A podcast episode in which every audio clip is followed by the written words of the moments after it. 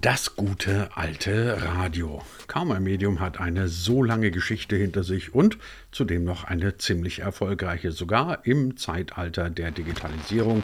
UKW, der alte Dampfer, ist immer noch irgendwie unterwegs und alle diejenigen, die dem Radio den Untergang prophezeit hatten, die waren auch irgendwie ein bisschen falsch gewickelt. Aber was heißt schon Radio in Tagen wie diesen? Das, was ihr gerade hört, das ist ja auch irgendwie sowas wie Radio, nur eben nicht über UKW, sondern als Podcast und möglicherweise muss man bei dem ganzen Genre künftig eher von Audio als von Radio sprechen. Ob nur Radio oder Audio, die Zukunft des Ganzen könnte eine ziemlich gute sein, wie uns unser heutiger Gast bestätigen wird.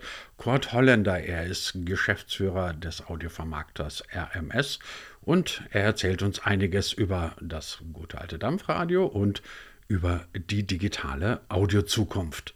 Ja, und damit einmal mehr herzlich willkommen zu einer neuen Folge von D25, dem Digitalisierungspodcast von Hybrid 1. Gibt es ganz konventionell überall da, wo es gute Podcasts gibt. Mein Name ist Christian Jakobetz. Ich wünsche spannende 20 Minuten für die Ohren. Gott Holländer, ähm, wenn mir jemand vor, sagen wir, zehn Jahren gesagt hätte, dass wir einen derartigen Audioboom nochmal erleben würden, hätte ich wahrscheinlich bei aller Begeisterung fürs Medium ein bisschen gelacht oder gesagt, nee, kann nicht sein. Die großen Zeiten des Audios sind vorbei, auch im Internet. Wir reden jetzt alle von Videos, von Livestreams, von YouTube und solchen Geschichten. Und heute im Jahr 2021 stehen wir plötzlich da und stellen fest, Nee, Audio, das gesprochene Wort, eine uralte Technologie, nüchtern betrachtet, die ist auf einmal wieder ganz schwer angesagt. Haben Sie eine Erklärung, woher das kommt?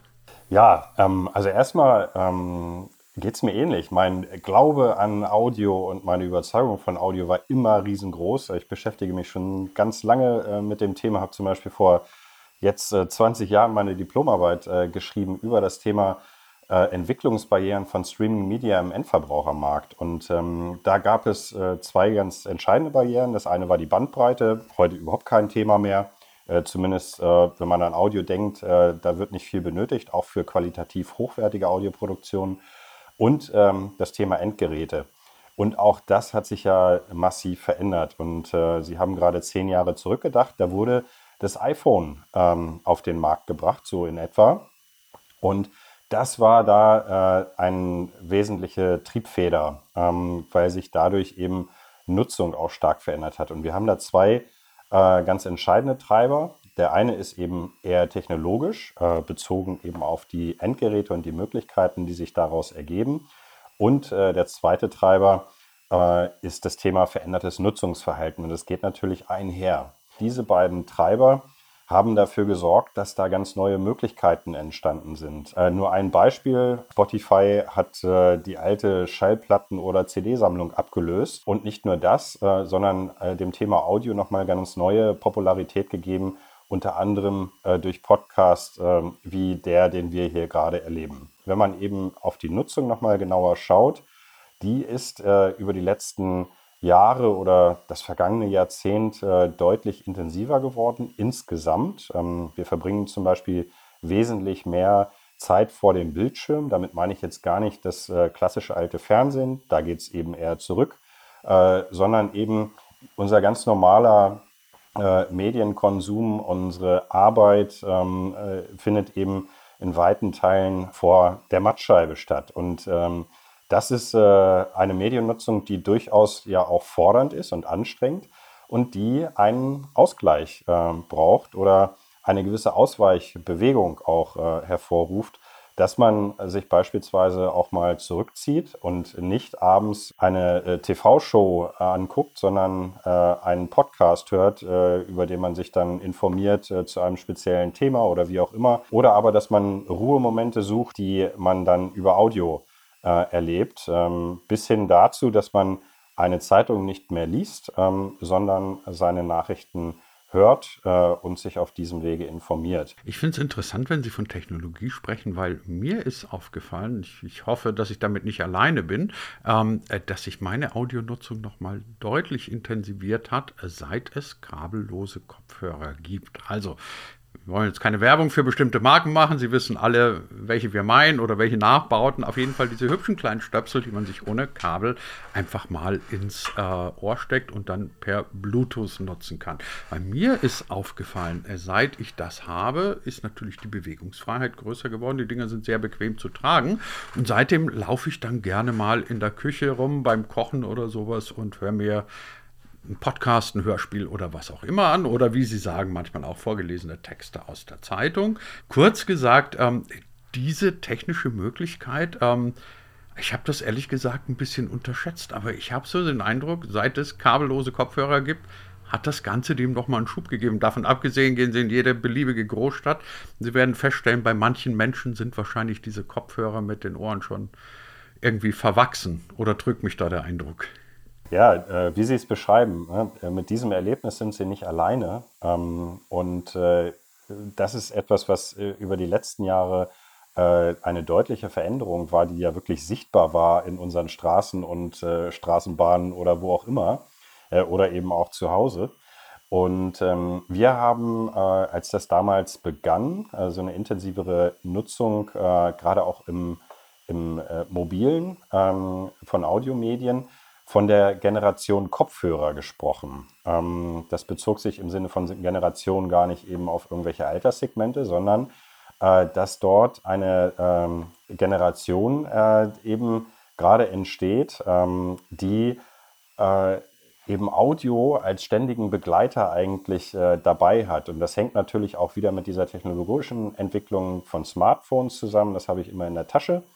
Ähm, und dann stelle ich noch eine ganz einfache Verbindung mit meinen äh, Kopfhörern her und äh, kann äh, Inhalte, die mich interessieren, die mich ansprechen, die mich entspannen, ähm, eben in allen möglichen Lebenslagen nutzen. Das erstreckt sich eben äh, inzwischen äh, ganz intensiv über den Alltag vieler, vieler Menschen. Und ähm, das war äh, im Sinne dieser technologischen Entwicklung tatsächlich ein weiterer kleiner Treiber, äh, der sich dann an das Smartphone noch anschloss und äh, da dem Thema Audio nochmal ähm, eine neue äh, Sichtbarkeit in den Straßen und sonst wo verschafft hat.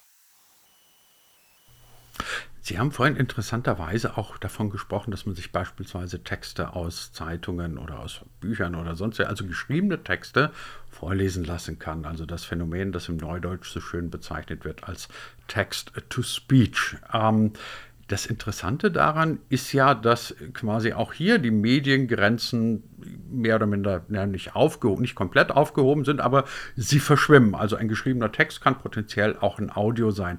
Was bedeutet das denn aus Ihrer Sicht für alle, die sich ähm, quasi A mit dem Thema Content, gesprochener Auto und äh, Audio und, und natürlich auch mit dem Thema Vermarktung beschäftigen? Weil letztendlich müsste das ja bedeuten, dass ich mich heute beispielsweise als Radiosender gar nicht mehr nur noch als Radiosender definiere, der halt auf irgendwelchen ähm, Airwaves seine Sendungen ausstrahlt, sondern letztendlich ist er ja auch, potenziell zumindest, ähm, ein Multimedia Content Creator, um mal nochmal so einen hässlichen Anglizismus zu verwenden. Hat das irgendwelche Auswirkungen auf Ihre Arbeit und auch auf, auf die der Sender, mit denen Sie arbeiten, erkennen Sie da einen Wandel in der Arbeitsweise?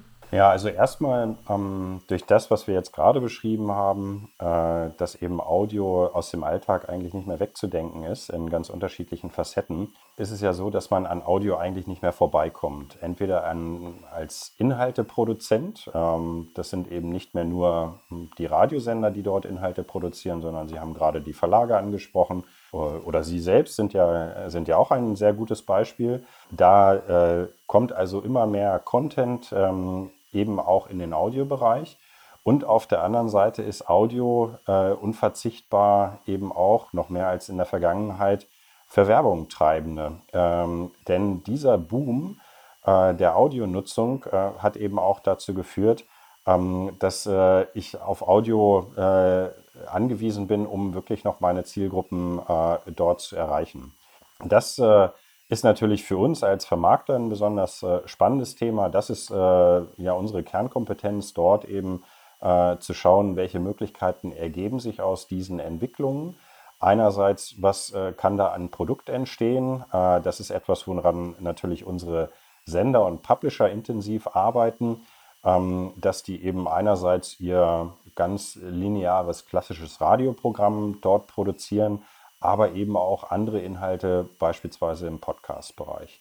Ähm, und auf der anderen Seite, dass wir eben schauen, äh, wie kann man diese Produkte, äh, die hohe Reichweiten äh, generieren, eben für Werbung treibende Unternehmen gut nutzen und denen dort Lösungen für ihre Zielstellungen anbieten. Jetzt haben wir, finde ich, in diesem Jahr speziell gelernt, wie wenig valide Zukunftsprognosen sind. Waren sie wahrscheinlich schon immer, aber dieses Jahr hat sich, finde ich zumindest aus meiner Sicht herausgestellt, ähm, wie schnell Trends kommen und gehen. Damit meine ich nicht das wundersame Comeback von Olaf Scholz, sondern ähm, die Entwicklung, die wir beispielsweise gesehen haben bei Clubhouse. Das ist gerade mal ein gutes halbes Jahr her. Da hat Ihnen im Prinzip jeder, der was auf sich hielt, erzählt, Clubhouse, Social Audio, äh, das ist die Zukunft. Wir werden uns künftig alle dauerplappernd an Telefonen treffen und die Leute wollen alle nichts anderes mehr machen, als an ihren Smartphones zu hängen, um miteinander zu reden über was auch immer. Klammer auf, ich gebe es zu, ich habe diese Entwicklung immer sehr skeptisch gesehen und fühle mich jetzt ein kleines bisschen auch bestätigt. Unter anderem deswegen, weil von Clubhouse gerade nicht mehr so wahnsinnig viel zu hören ist. Aber selbst wenn man das Thema Clubhouse als Marke, als Label mal außen vor lässt, wie beurteilen Sie denn ähm, dieses Thema Social Audio, von dem, wie gesagt, noch vor einem halben Jahr jeder gesagt hat, wenn ihr kein Social Audio macht, dann seid ihr des Todes? Ja, das ist ja am Ende immer das Entscheidende. Wie wird dieses äh, Angebot dort eigentlich wahrgenommen vom Konsumenten? Wie wird es genutzt? Da fehlt bei Clubhouse offensichtlich äh, ein gewisser Benefit oder ein Nutzwert. Äh, mag sein, dass der äh, bei anderen äh, Social-Audio-Produkten äh, dann auch gegeben ist. Auf das Thema springen ja auch gerade einige andere noch auf. Da kann ich mir eben schon vorstellen, dass das schon noch eine Rolle spielen wird, ähm, dass nach diesem Clubhouse-Hype ähm, das Thema nochmal äh, etwas weiter gedeiht und äh, daraus eben wirklich auch etwas entsteht, was einen größeren Mehrwert äh, für eine breitere Gruppe an Nutzern hat ähm, und dann dort eben auch eine äh, gute Existenzberechtigung findet ähm, und äh, entsprechende Resonanz eben auch erfährt. Und ähm, Sie haben eingangs das Thema der Prognosen angesprochen äh, und Einschätzungen, was da in der Zukunft alles zu erwarten ist. Wenn man mal ein bisschen zurückschaut, ähm, wurde unter anderem ja auch dem UKW-Radio ähm, ein Abstieg äh, in äh, den Keller mehr oder weniger vorhergesagt, äh, so wie das anderen klassischen Medien über die letzten Jahre gegangen ist. Und genau das zum Beispiel ist ja nicht eingetreten. Und äh, UKW-Radio äh, oder wir sprechen dann immer von Live-Radio, äh, erreicht noch heute ähm, die Massen. Wir äh, erreichen so pro Tag etwa 53 Millionen Menschen in Deutschland, ähm, die eben ihr Radio anschalten und äh, das Programm hören. Und äh, das tun sie, weil sie dort zu ihrem Sender eben eine äh, sehr enge Beziehung haben ähm, und äh, das für sie Bedürfnisse erfüllt und ein, ein Nutzen gerecht wird. Und das ähm, würde ich sagen, ist eben generell die Anforderung an solch neue Produkte, sei es jetzt im Audiobereich oder anderswo, äh, dass sie eben den äh, Bedürfnissen der Nutzer dort nachkommen äh, und dort eine wirklich sinnvolle Funktion auch einnehmen und denen einen Mehrwert liefern. Und dann kann jedes Produkt, aber eben auch im Audiobereich, dort eine gute Chance auf eine rosige Zukunft haben. Und ähm, das ist eben, wie eben schon gesagt, etwas, was äh, dem klassischen UKW-Radio oder Live-Radio äh, eben äh, immer noch äh, heute sehr hohe Reichweiten beschert. Das wäre in der Tat dann noch meine nächste Frage gewesen, aber ich gebe Ihnen recht, wenn man, wenn man von neuen Technologien spricht, hey, vielleicht verdient auch Social Audio noch eine zweite Chance. Podcasts haben auch zwei, drei Anläufe gebracht, gebraucht, bis sie dann da waren, wo sie heute sind. Der erste große Podcast-Boom war, glaube ich, 2006 oder so und das ist alles gar nicht mehr wahr. Ähm, lassen Sie uns trotzdem noch mal ganz kurz über die Rolle sprechen, die das gute alte Radio ich habe jetzt ganz bewusst das Klischeewort vom Dampfradio nicht verwendet, weil es wirklich so abgedroschen ist. Aber das gute, alte, klassische, linear ausgestrahlte Radio. Welche Rolle kann das noch spielen in diesem wahnsinnig großen Mix an potenziellen Audioanwendungen, die es ja nur zweifelsohne gibt. Ja, gerade dieser große Mix, und ich beziehe das nicht nur auf Audioangebote, sondern ganz generell ähm, Medienangebote, ähm, das hat ja ein so breites Spektrum und es ist eine so große, vielfältige Masse, äh, die da zur Verfügung steht äh, und die auch auf die Menschen einprasselt. Ähm, äh, die braucht auf der anderen Seite auch eine gewisse Kontinuität und ähm, ein, ein gutes äh, Zuhause. Und äh, solch eine Funktion ähm, hat eben äh, das äh, gute alte Radio. Äh, da gibt es eine sehr persönliche Beziehung, eine starke Bindung ähm, zwischen Hörern und Sendern. Ähm, das kommt beispielsweise dadurch, zustande, dass das ähm, äh, Programm äh, so ganz grundsätzliche Bedürfnisse befriedigt, wie äh, beispielsweise mich überhaupt erstmal in den Tag holen, äh, morgens beim Frühstück oder auch im Bad.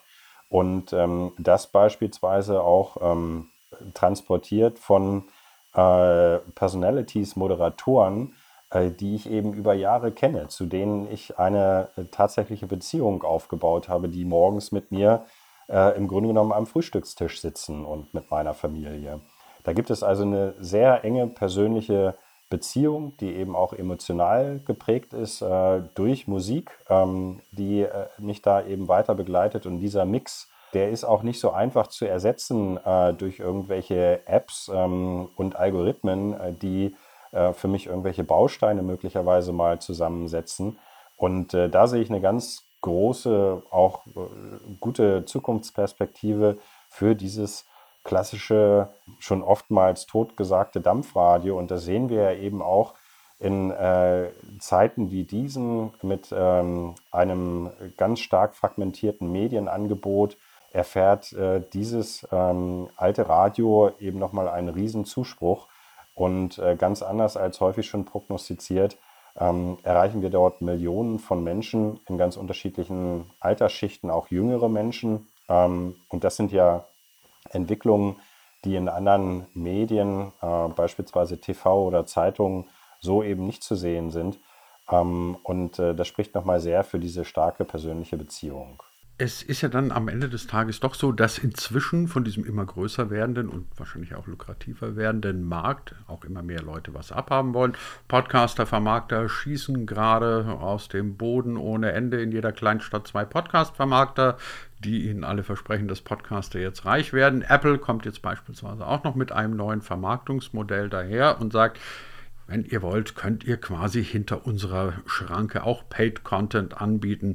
Was halten Sie von solchen Modellen? Was denken Sie, wie wird sich das Thema Audio in Zukunft weiter finanzieren können, weil ich meine, es ist natürlich schön, wenn es 500.000 Podcast-Shows gibt, ähm, aber wenn von denen 499.000 von ihrer Arbeit nicht leben können, dann ist es wahlweise entweder ein Hobby oder es wird dann mal deutlich weniger. Also kurz gesagt, als Chef eines Radiovermarkters, wie sehen Sie die Zukunft von Vermarktung von Audio? Ja, wenn man auf das Thema Pay schaut ähm, oder Abo-Modelle, ähm, das ähm, gibt es an einzelnen Stellen im deutschen Podcast-Markt ähm, und das spielt sicher auch zukünftig eine Rolle, womöglich auch äh, noch äh, etwas zunehmend. Das äh, braucht aber eine gewisse Popularität eben auch ähm, und äh, da kann das dann, glaube ich, wirklich auch ein Thema sein oder eine sehr spezielle Ausrichtung, wo eben äh, Nutzer bereit sind, ähm, für einzelne Folgen äh, oder auch einen Podcast äh, regelmäßig äh, zu zahlen. Ähm, wir sehen den, den größeren, das größere Potenzial dort eben in der Werbefinanzierung und ähm, da eben auch äh, insofern nochmal einen ganz interessanten Aspekt, weil es da eben auch gelingen kann, ähm, kleinere Angebote äh, zu berücksichtigen und äh, denen eine Finanzierung zu ermöglichen. Äh, insofern trägt äh, die Vermarktung von Podcasts ähm, im Werbemarkt dazu bei, dort auch eine größere Breite und Vielfalt zu erhalten. Ähm, das würde in einem reinen Abo-finanzierten oder Pay-finanzierten äh, Markt sicherlich äh, zumindest nicht in der Breite möglich sein. Dann äh, profitieren davon äh, entweder sehr populäre oder sehr spezielle äh, Formate, ähm, aber nicht die große Breite. Und das ist natürlich äh, über Werbefinanzierung dann eben möglich. Und ähm, insofern sehen wir in unserem Geschäft eben auch äh, eine ganz wichtige Basis äh, für die äh, Weiterentwicklung von Podcast-Inhalten und äh, diesem Audioprodukt. Also, liebe Community, von D25, dann kann ich jetzt endlich mal was tun, was ich schon immer mal machen wollte, was man aber nicht machen sollte, nämlich ähm, einen Podcast mit einer richtigen Phrase beenden. Und diese Phrase lautet dann, Audio ist alles nur nicht tot, wie wir heute gelernt haben. Im Gegenteil, die Zukunft von Audio und nicht nur von Podcasts, sondern von allen möglichen Audio-Darstellungsformen, die geht möglicherweise gerade erst so richtig los.